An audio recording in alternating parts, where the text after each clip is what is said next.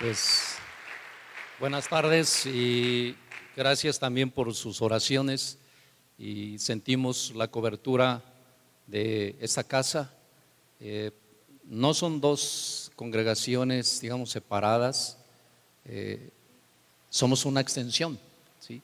Así es que ustedes tienen también un lugar en, la, en la iglesia, es decir, en el sentido de que somos una familia, pues, ¿sí? Somos una familia, nosotros nacimos, crecimos acá, seguimos aquí y hoy atendemos al llamado de, Dios y también pues de nuestros pastores que nos han confiado un gran reto. ¿sí? Muchas gracias por todos y por sus oraciones también. Bueno, pues vamos a pasar hoy a la palabra de esta tarde que yo le he puesto por, por título sueños y visiones espirituales. ¿sí? Sueños y visiones espirituales. Así, así se llama este, esta plática, esta predicación. Y antes de empezar, quisiera que oráramos juntos, que oráramos para que el Espíritu del Señor sea el que abra el entendimiento, abra el corazón, habla todo aquello que necesitamos estar abiertos para que podamos recibir su palabra. Padre, te damos gracias, yo te doy gracias Señor por este día, te doy gracias porque tú me has traído aquí a este lugar, nos has traído, nos has reunido, nos has convocado Señor para escuchar tu palabra. Yo te pido Señor, que sea tu espíritu el que abra nuestro entendimiento, nuestro corazón, nuestros oídos, nuestros ojos, Señor, para que tu palabra quede dentro de nosotros y a su tiempo dé, Señor, su fruto abundante, Padre. Te damos gracias, Señor, en el nombre de Jesús. Bueno, pues quiero empezar con un, ejemplo, un ejemplo de un hombre eh, cercano a nuestros tiempos, a nuestra era Tal vez usted ya había nacido, muchos no, pero algunos sí.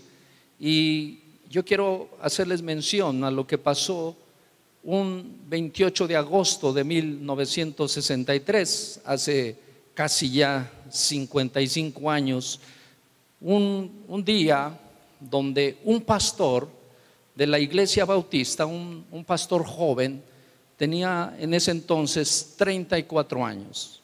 Y aquel día hubo una gran concentración de personas en un lugar, en la capital de este país, más o menos como 250 mil personas que querían escuchar algo que este pastor de la iglesia bautista quería decir.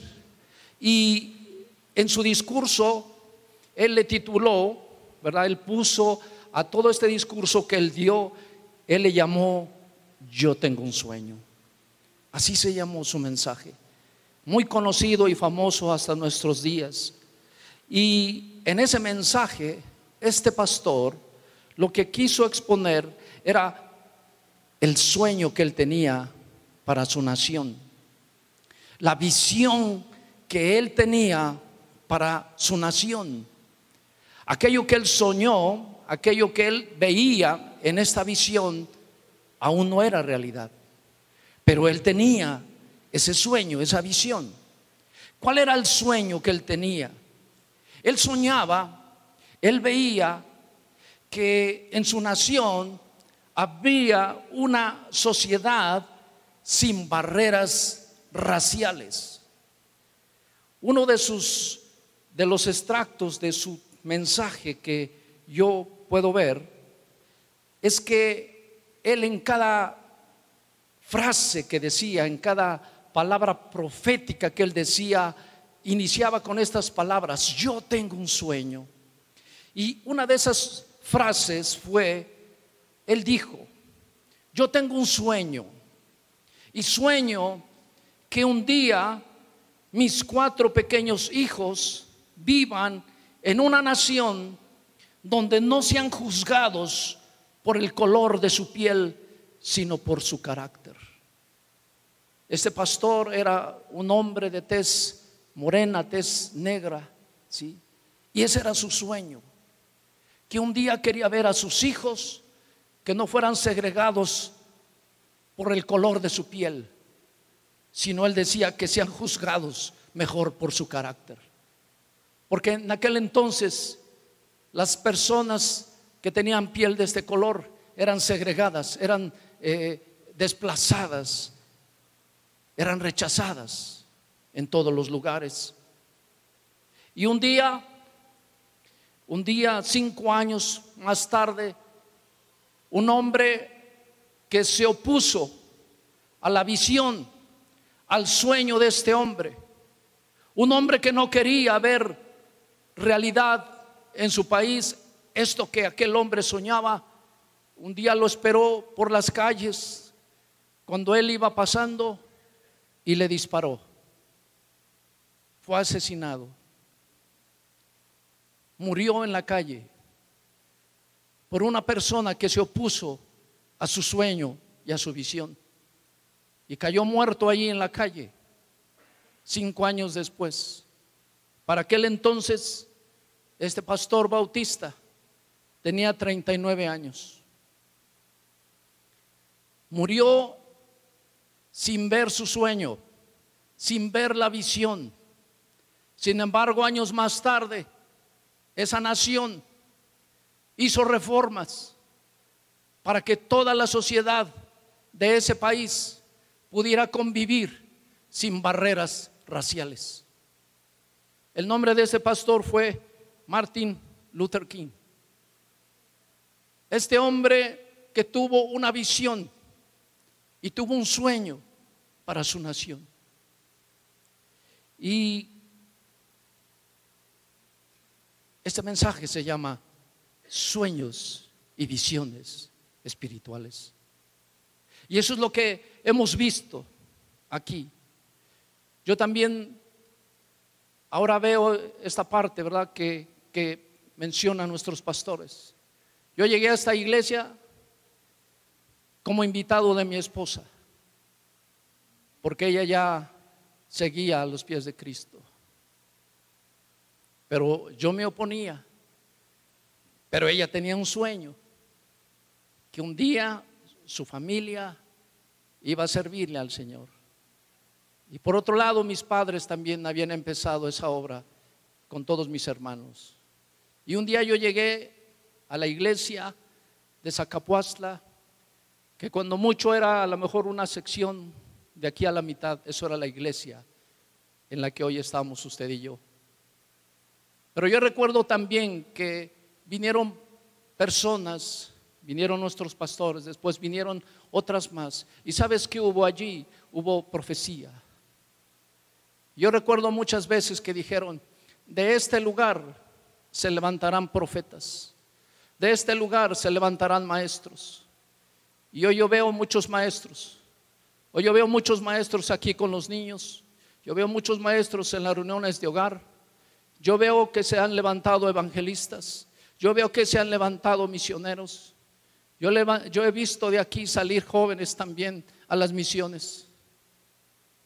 Y también se están levantando muchos pastores. Y eso vino en una voz profética, en un sueño, en una visión. Y dice, yo quiero ahora irme a un ejemplo. Este es un ejemplo vivo que estamos viviendo usted y yo en este lugar porque alguien tuvo un sueño y tuvo una visión. Y yo quiero ir brevemente a algunos pasajes de la Biblia para que nosotros podamos mirar cómo en la Biblia también nos enseña que estos sueños y visiones. En el primer ejemplo que quiero referirme es aquel que está dado en un joven, un joven llamado Daniel, un joven que fue llevado como esclavo, que vino un ejército poderoso, vino un rey poderoso llamado Nabucodonosor, que vino a la tierra de Jerusalén, vino a la tierra de Israel y se llevó a todos como esclavos. Y los hizo caminar muchos kilómetros, caminaron y caminaron y caminaron por el desierto hasta llegar a la parte norte y los metió a su territorio. Y ahí los tuvo. Y entre ellos fuera iba un, joven llamado Daniel, un joven que llegó como esclavo también a ese país. Y dice que este joven que llegó ahí, Daniel 1.17, sin embargo Daniel fue escogido entre otros con otros tres jóvenes, pero dice, a estos cuatro jóvenes Dios les dio conocimiento y habilidad en toda clase de escritura y sabiduría. Y el último, la última parte de este verso, Daniel 1:17 dice, "Y Daniel era entendido en toda clase de visiones y de sueños." Había algo en él particular era un joven que entendía acerca de las visiones y de los sueños.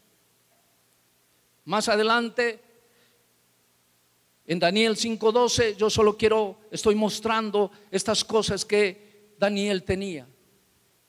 Daniel 5:12 dice que este joven dice, por cuanto fue hallado en él mayor espíritu y ciencia y entendimiento para interpretar sueños. Daniel interpretaba los sueños y descifraba los enigmas y resolvía las dudas. Esto es en Daniel, el cual el rey puso por nombre Belsasar. Y aquel entonces ese rey dijo, llámese pues ahora Daniel y él te dará la interpretación. El rey que los había llevado había muerto, Nabucodonosor. Pero su hijo su hijo que había quedado como rey, que se llamaba Belsasar, le heredaron un reino muy grande, muy poderoso, con muchas cosas. Y él tenía que gobernar y dirigir. Sin embargo, él se enfrentó a muchas cosas, a muchos problemas que humanamente no podía resolver. Pero alguien le dijo, oye, tu padre Nabucodonosor trajo a un joven llamado Daniel y este hombre realmente tiene el Espíritu de Dios porque él puede discernir y puede interpretar las cosas que tú no puedes ver ni hacer. Y entonces ese hombre llamó a Daniel y efectivamente lo describe como un hombre. En otra versión dice que Daniel era excelente de espíritu, estaba lleno de conocimiento, estaba lleno de entendimiento, podía interpretar de sueños, tenía una revelación de los enigmas y podía solucionar problemas. Y por eso el rey lo manda a llamar para que lo ayude. Porque este joven podía interpretar y ver sueños y visiones. Otro hombre que les quiero comentar como ejemplo fue José. Por eso lo conocemos como José el soñador. Y este hombre también era un joven, un adolescente que empezó a soñar y Dios le dio un sueño, Dios le mandó una revelación y él lo contó a su familia, lo contó a sus padres, lo contó a sus hermanos. Y sus hermanos le decían, pero ¿qué has soñado? Y él le decía, pues mira, yo he visto en mi sueño un campo muy grande, yo he visto que venían a mí gavillas como las que se juntan cuando se ciega el trigo. Se hacen gavillas, se hacen montones y se forman y se paran y se amarran para que después venga la cosecha y se saque el trigo de ahí. Dice, y yo he visto como muchos de estos se acercan a mí y se inclinan a mí. Y sus hermanos le dijeron, estás loco. ¿Cómo puedes soñar esas cosas? Además, tú eres el menor. ¿Acaso estás soñando que un día nosotros hagamos reverencia delante de ti? Y él dijo, también soñé que el sol y la luna hacían reverencia a mí. Y sus padres le dijeron, ¿acaso piensas que un día nosotros podamos delante de ti hacer una reverencia? Y ese sueño, ese sueño más adelante, vemos como a José lo lleva por situaciones muy complicadas. José fue encarcelado, primeramente fue vendido por sus propios hermanos a causa de su sueño. Lo vendieron como esclavo con los ismaelitas, pidieron dinero a cambio por él, le mintieron a su padre que él tal vez se lo comió una bestia del desierto, hicieron que su padre estuviera por mucho tiempo en un luto. Y así hasta que vemos el propósito de este sueño y de esta visión en la vida de José. En Génesis 45, 5, quiero, quiero decirles lo que este hombre, este joven, este sueño que él tenía, tenía un propósito. Dice, ahora pues no os entristezcáis, ni os pese de haberme vendido acá. Este, este versículo estaba hablando cuando por fin José se, se revela a sus hermanos que habían venido a Egipto, donde José estaba puesto en el lugar eminente después de Faraón. José ahora tenía en sus manos el poder de toda una nación. Dice la escritura que era Egipto el que había acumulado suficiente comida, suficientes granos y las naciones venían delante de José para pedir pan porque estaban muriéndose de hambre. Y sus hermanos un día llegaron y él los reconoció, no los rechazó, aunque lo vendieron. Y este versículo dice que cuando él se encuentra con sus hermanos, les dice, ahora pues no estén tristes, no les pese haberme vendido acá, y dice esto, porque para preservación de vida me envió Dios delante de ustedes. Y Dios le había dado un sueño a este hombre con un propósito. Y yo veo también que Dios está poniendo sueños y visiones en la iglesia con un propósito. Sabes, estos, estos gavillas de trigo que hablaba del pan. ¿Sabes por qué vinieron? Porque estaban muriendo de hambre. Y hoy mucha gente está muriendo de hambre. Está muriendo de hambre, de hambre de un pan, de un pan de vida, de un pan espiritual. ¿Y sabes que tú puedes dar ese pan? ¿Sabes que Cristo es el pan de vida? ¿Sabes que Jesús dijo, yo soy el pan de vida? ¿Y sabes quién tiene ese pan? Los que han recibido a Jesús. Tú has recibido a Jesucristo en tu corazón. Tú tienes pan que dar. Y muchos vienen a buscar pan, a buscar trigo. Y Dios quiere poner estos sueños y visiones. El problema de esto, el problema de los sueños, es que aquel que sueña normalmente le ponen un título de loco. Le ponen un título de que no es una persona normal. ¿sí?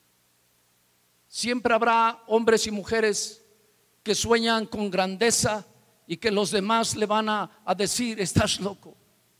¿Cómo es posible que tú sueñes eso? ¿Cómo es posible que te imagines que eso pueda pasar?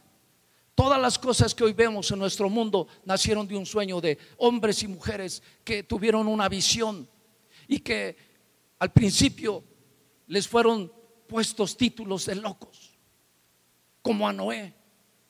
Noé fue un hombre, ¿verdad? Que en un lugar, en un lugar alto donde no había llovido, donde ni siquiera se conocían por muchos años las nubes, no había llovido por mucho tiempo. Y de repente él dijo, Dios me dio un sueño y una visión que yo tengo que hacer un barco, un barco enorme, y lo empezó a construir. Y cuando la gente le decía, Noé, ¿qué estás haciendo? ¿Por qué te pasas todo el día trabajando en eso? ¿Qué es lo que tú crees que vas a hacer? Y Noé le decía, soy haciendo un barco. Estoy un barco porque aquí se salvará muchas personas. Y le dijeron, no, no estás loco. Eso ¿Cómo se te ocurre a ti? Estás loco y también tus hijos. Y los tienes aquí trabajando toda la tarde, todos los días, invirtiendo tu tiempo. Y sabes, a lo mejor a ti también te pueden decir eso. ¿Qué haces tanto tiempo en la iglesia? ¿Por qué dedicas tanto tiempo para eso? Como que no es demasiado tiempo. Y das esto y aquello y sirves en esto y abres tu casa y además aportas de tu dinero y de tu tiempo, estás loco. La Biblia describe un poco a las personas normales y te voy a decir cómo es una persona normal que dice la Biblia. ¿Sabes qué es una persona normal? Una persona es normal, es la que tiende a aceptar las ideologías, sus tradiciones y sus vivencias. Una persona normal desde este punto de vista es la que no tiene creatividad, no intenta algo nuevo, no tiene sueños de progreso. La pregunta es, ¿quién quiere ser una persona normal? Según esto, yo no. ¿Usted? ¿Usted quiere ser una persona normal? Ahora, vamos a ver qué es lo que nos dice también la palabra. Porque, mire, el Espíritu Santo obra por medio de sueños y de visiones. Si tú sueñas, estarás esperando un milagro. Porque tus sueños te llevarán a ver cosas que hoy no ves. Porque tus sueños y tus visiones te llevarán a, ver algo que en la realidad no es. Un sueño y una visión del Espíritu es aquello que te hace ver cosas grandes, te hace ver cosas que tú mismo no tienes imaginación y que tú mismo puedes decir, wow, eso está demasiado grande para mí, pero esos son los sueños y las visiones que pone el Espíritu Santo. Por eso la persona que tiene sueños y visiones del Espíritu, entonces va a poder ver los milagros que están ahí. La fe dice que es la certeza de lo que esperas, la convicción de lo que no ves que no ves con tus ojos naturales, pero que ya estás mirando con tus ojos espirituales. Una persona que no tiene un sueño, que no tiene una visión, lo mismo le pasa a una nación que no tiene un sueño, que no tiene una visión, su destino, su destino es morir. Por eso es muy importante el sueño y la visión. Los sueños es lo que se puede volver realidad. Tus sueños son aquello que hoy no es, pero que tú estás anhelando que eso sea. Y yo te quiero compartir esto. Lo que dijo el profeta Joel. El profeta Joel fue un hombre que Dios usó para profetizar. Y la profecía es hablar lo que Dios le dijo o lo que Dios quiere que tú hables. Y en aquel entonces, Joel 2.28 dice esto. Y después de esto, derramaré mi espíritu sobre toda carne. ¿Hay alguien aquí que no sea carne? ¿O todos somos de carne? La profecía dice que después de esto derramaré mi espíritu sobre toda carne. Si usted carne es carne, es decir, en ese sentido, no, no de lo inmundo, sino carne, una persona natural, normal, de carne y hueso, dice que derramará de su espíritu sobre toda carne. Y luego dice, y profetizarán vuestros hijos y vuestras hijas. Vuestros ancianos soñarán sueños y vuestros jóvenes verán visiones. Y también sobre los siervos y sobre las siervas derramaré de mi espíritu en aquellos días y daré prodigios en el cielo y en la tierra, sangre y fuego y columnas de humo. Esa es la profecía, que sobre toda carne será derramado el Espíritu con un propósito, para que nuestros hijos tengan palabra profética, para que nuestros ancianos tengan sueños, para que nuestros jóvenes vean visiones.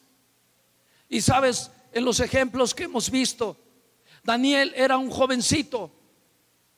No es tu edad cronológica, no es tu edad física. Sabes, este, este hombre, Daniel, fue llevado a una edad muy temprana. Era un muchachito. pero Dios le derramó de sus sueños y de sus visiones. Y a lo mejor tú dices, yo, yo ya tengo el tiempo extra, ¿verdad? Que me está dando Dios. Pero dice aquí la palabra también, que a los ancianos también les dio visiones, les dio sueños.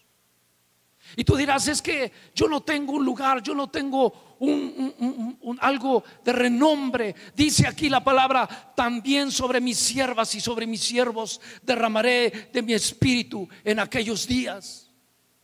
Sobre toda carne será derramado el Santo Espíritu para que toda carne pueda profetizar, tener sueños y tener visiones. La pregunta aquí es, ¿qué sueños tienes? ¿Qué visión tienes tú? ¿Tienes alguna visión? Así como este hombre, este pastor, Martin Luther King, que él tenía un sueño, él tenía una visión él, no solamente se quedó con lo que conoció en, en su iglesia bautista. Él dijo, ¿cómo puedo yo ir afuera? ¿Cómo yo puedo ir a mi sociedad? ¿Cómo puedo yo ir a mi nación? Y aquel sueño, aquella visión que Dios me dio, ¿cómo lo puedo hacer yo realidad en toda una nación? Se atrevió a hablar de su sueño, se atrevió, atrevió a hablar de su visión. Y a lo mejor hubo personas que le dijeron, Martín, ¿cómo, cómo piensas hacer eso? Es algo que se ha, se ha eh, extendido por toda la nación. No solamente es en el centro del país, es en el sur, es en el norte. Nadie nos conoce allí. ¿Cómo puedes cambiar tú la ley? ¿Cómo puedes cambiar ahora todas las leyes que se han hecho en esta nación para que tú y yo, que somos de un color diferente, se nos pueda respetar? ¿Cómo podemos hacer para que nuestros hijos no los segreguen, no los aplasten? Pero él dijo, yo tengo un sueño. Yo tengo un sueño. Yo sueño que mis cuatro hijos un día no sean juzgados por el color de su, de su piel, sino por su carácter. La pregunta es, ¿qué sueño tienes para tus hijos? ¿Qué visión tienes para tu casa, para tu familia, para esta iglesia? Para este país, para tus hermanos tal vez que no están aquí. Como lo he comentado, yo, yo tengo hermanos en la carne que, que, que a todos nos fue invitado, dado el Evangelio. A todos nos fue dado. Y algunos todavía no, no están del todo sirviendo al Señor. Todos han aceptado al Señor. No todos están sirviendo. Pero yo recuerdo una palabra que la persona que invitó a mis padres le dijo, tú has aceptado al Señor. Y la palabra dice que tú y toda tu casa serán salvos. Y yo lo creo. Y es un sueño. Es una visión Así es que yo también quiero comentar esto. Yo quiero comentar esto. Muchas veces nuestros hijos tienen sueños, nuestros hijos tienen visiones. El problema es que a veces no encuentran un eco, no encuentran un reflejo en nosotros como padres. Yo he escuchado a niños yo he escuchado a jóvenes que dicen, yo quiero estudiar en la mejor universidad. Tienen un sueño. Pero hay muchos que les dicen, ah, a ver, ubícate, por favor. ¿Sí? Por favor, tómate este ubicatex. ¿sí? ¿Cómo es que tú puedes pensar que tú puedes ir a ese lugar?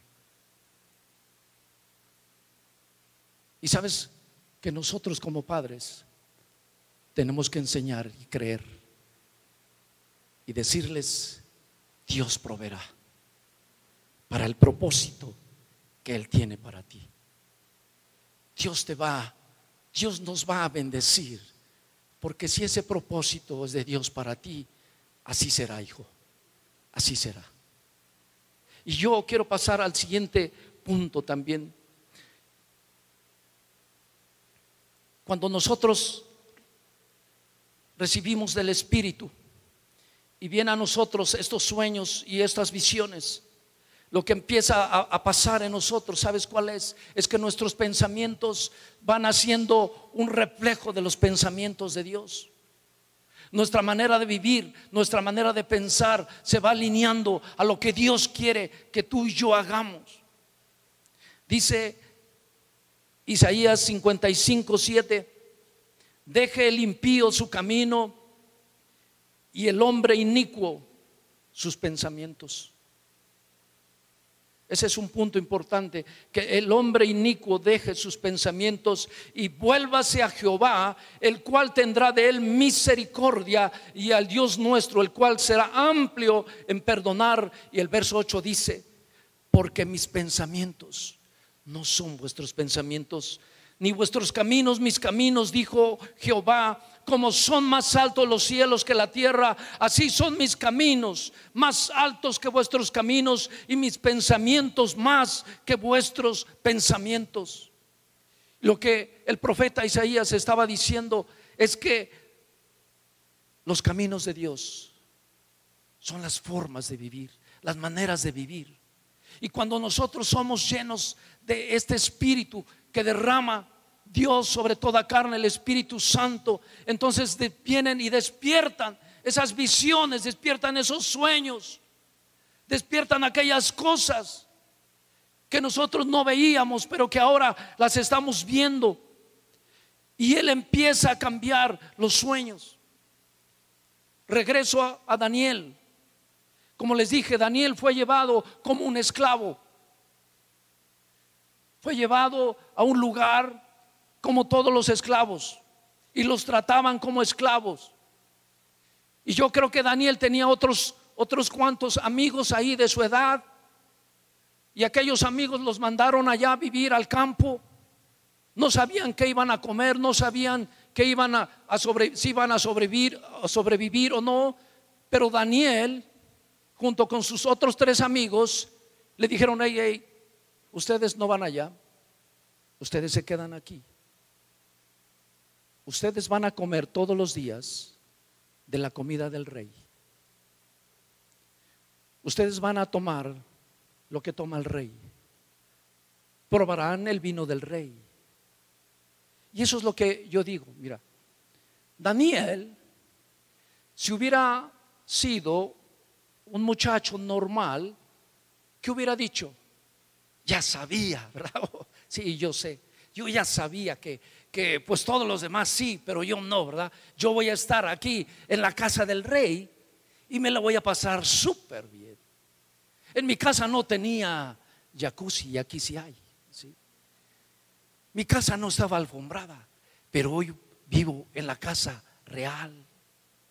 En mi casa no teníamos todos estos platos y en estos come el rey. Wow, ¿no? ¿Qué diría un hombre normal. Pues está bien, qué bueno, ¿verdad? Pero ¿sabe qué hizo Daniel? Daniel 1.8 dice, pero Daniel se propuso en su corazón no contaminarse con la ración de la comida del rey, ni con el vino que éste bebía, y pidió por tanto al jefe de los funcionarios que no fuera obligado a contaminarse. Y le ha de haber dicho a alguien, Daniel, estás loco. ¿Por qué no aceptas eso? ¿Por qué no aceptas eso? ¿Sabes por qué? Porque Daniel tenía una visión, tenía un sueño. Y no le importó que le llamaran una persona no normal. Porque las personas que no son normales no siguen la tendencia del mundo. sino que siguen otros campos, siguen otros rumbos, siguen otras direcciones. ¿Cuáles? Las que Dios les da. Que puede chocar con la tendencia del mundo, que puede chocar con lo que todo mundo te dice. ¿Por qué no? Eso es normal hoy. En estos tiempos eso es normal. Nadie te podrá decir que lo estás haciendo mal. Todo el mundo lo hace. Pero aquel que tiene una visión y un sueño de Dios, lo llamarán anormal porque él quiere alcanzar la visión. Así es que Daniel no era normal, porque si siendo esclavo tenía la oportunidad de vivir como rey, ¿por qué no aceptar eso? Pero no lo aceptó. Alguien más, alguien más que muestra esto también es Abraham. Abraham un día que estaba en su tienda, que no podía ver el cielo porque estaba dentro de su tienda y veía el techo solamente. Un día Dios le dijo, Abraham, salte de ahí, sal de ahí. Y muchas veces Dios nos está llamando que nos salgamos del lugar de la comodidad, donde no podemos ver más que el techo que tenemos.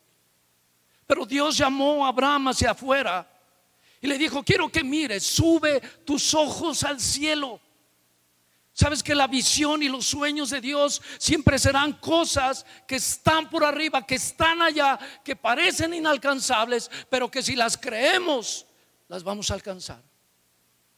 Y Abraham le dijo, quiero que cuentes las estrellas. Y él empezó, una, dos, tres, uy, me perdí, una, dos, tres, cuatro. Dijo, no, no, no se pueden contar.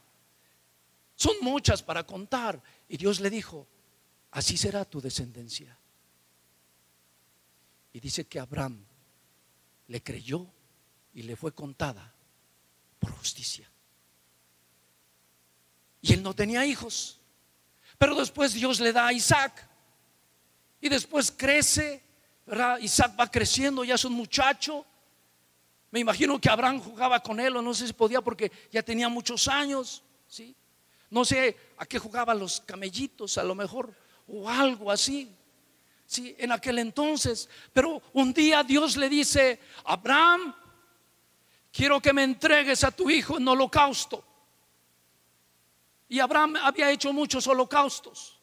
Los holocaustos era llevar un animal, una ofrenda a Dios. ¿Y sabes qué le hacían a ese animalito? Lo mataban.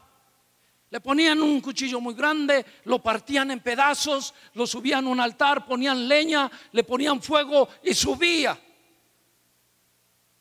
Y ahora Abraham, Dios le dice, dame a Isaac en holocausto. ¿Qué diría usted? Ah, no es para tanto, ¿verdad? Sí, Señor, pero no es para tanto. ¿Y sabes qué hizo Abraham? Obedeció. ¿Por qué obedeció Abraham? Porque Dios ya le había dado el sueño, Dios ya le había dado la promesa, Dios ya le había dicho, yo haré tu descendencia como estos estrellas del cielo. ¿Y sabes lo que dice aquí? Abraham 25, digo 22, 5.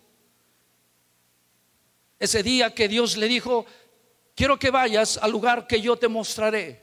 Quiero que vayas al monte Moriah. Quiero que vayas a ese monte que hoy está ahí, que sigue siendo el centro más pequeño del mundo, pero el centro más codiciado por toda la humanidad. Y en ese lugar, entonces dijo Abraham a sus siervos, cuando vio al monte Moriah cerquita de allí, les dijo, esperan aquí con el asno y yo y el muchacho, es decir, Isaac, iremos hasta allí y adoraremos. Y fíjate lo que dice. ¿Qué dice? Y que volveremos. Abraham sabía que iban a volver. Él dijo, yo voy a obedecer a Dios y yo no sé qué va a hacer Dios, pero yo sé que Dios cumplirá la visión y el sueño y la promesa que Él me ha dado. Y Él estaba seguro de eso. Y por eso también cuando él va con su hijo, ¿verdad? Él lleva, dice que pone las cosas que él llevaba para hacer el holocausto, dice que para eso se necesita leña y para eso se necesita un, un, cordero para sacrificar. Y sabes que Isaac había acompañado a su papá muchas veces porque ella era un jovencito y él sabía lo que pasaba en el holocausto, él sabía lo que se necesitaba. Por eso él le dijo, em, este papá, eh, pues yo llevo la leña, tú llevas el cuchillo, tú llevas el fuego, allí está el altar, pero ¿y la ofrenda? ¿Dónde está la ofrenda para ofrecer? ¿Sí? Y sabes que su papá le hubiera dicho, pues ay Isaac, ¿no? Pues dedúcelo, hijo. Pues a ver, voy yo, vas tú, va la leña. No hay, ¿quién crees que es? Muchas veces matamos los sueños y visiones de nuestros hijos. ¿Sabes qué, Dios le dijo? ¿Sabes qué le dijo Abraham a Isaac? Dios proveerá para el holocausto. Y cuando nuestros hijos tienen sueños, tienen visiones, no mate sus sueños, no mate sus visiones. No le digas, hijo, pues tú eres la ofrenda, pues ¿qué esperabas? O yo iba a ser, ¿no? ¿Verdad? ¿Sabes qué hizo Abraham? Le enseñó a su hijo. ¿Y sabes qué pasó cuando llegaron allí? Cuando Abraham iba a sacrificar a Isaac. Dice que detrás de ellos apareció un cordero en la zarza para el sacrificio. ¿Y sabes qué pasó? Que después de eso ellos volvieron a donde los esperaban. Porque Abraham sabía y Abraham tenía pensamientos correctos. Esos son los pensamientos correctos, los que son un reflejo de los pensamientos de Dios. Y quiero concluir, terminamos. Sabes que nuestra situación, tu situación y tu ambiente actual es un fruto de tus pensamientos. Mi condición, mi situación es un fruto de mis pensamientos. Y mis pensamientos de hoy van a ser realidad mañana. Es muy importante, si tú no tienes un pensamiento, si no tienes una visión, si no estás viendo un sueño, no verás realidad. ¿Qué hay en nuestro corazón? ¿Qué hay en nuestra mente? Por eso tenemos que creer en el Espíritu. Y yo quiero cerrar, cerrar este tema, pidiendo a todos que se pongan de pie y que terminemos con una oración. Yo, yo te quiero invitar a que tú puedas tomar esto y le puedas pedir al Señor que Él te llene de sueños y visiones.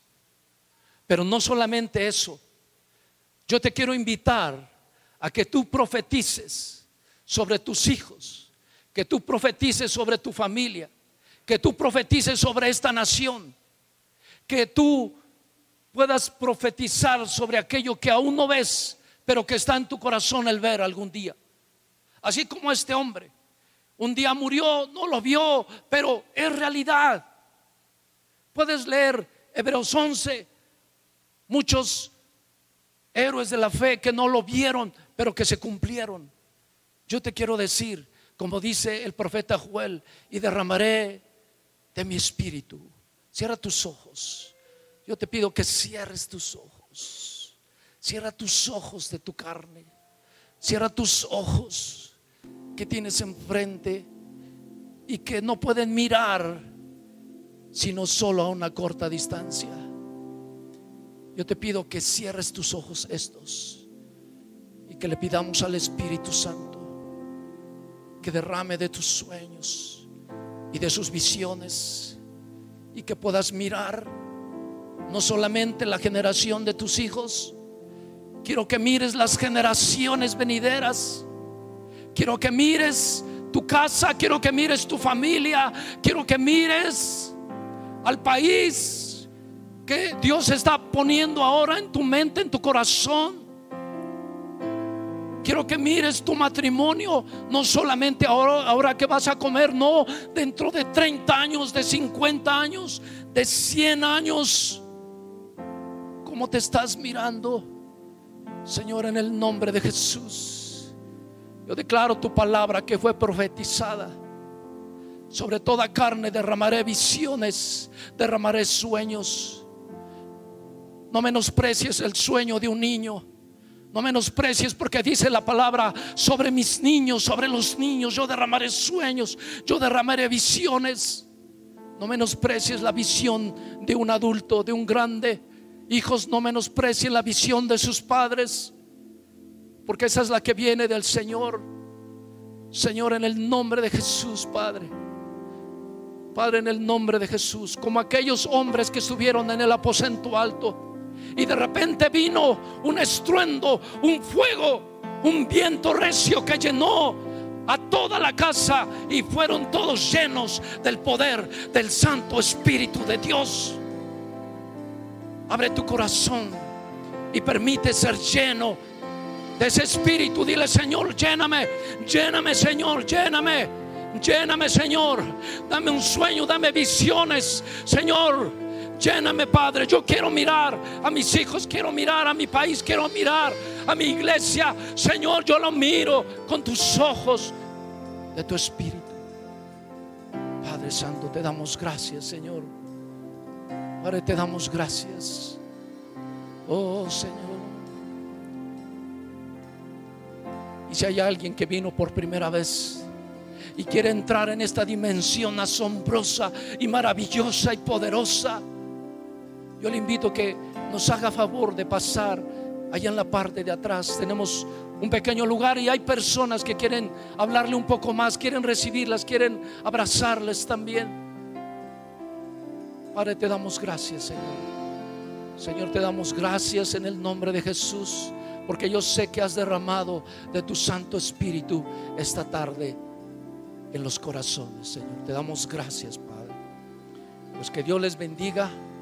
Y yo sé que Dios va a hacer realidad sus sueños y sus visiones.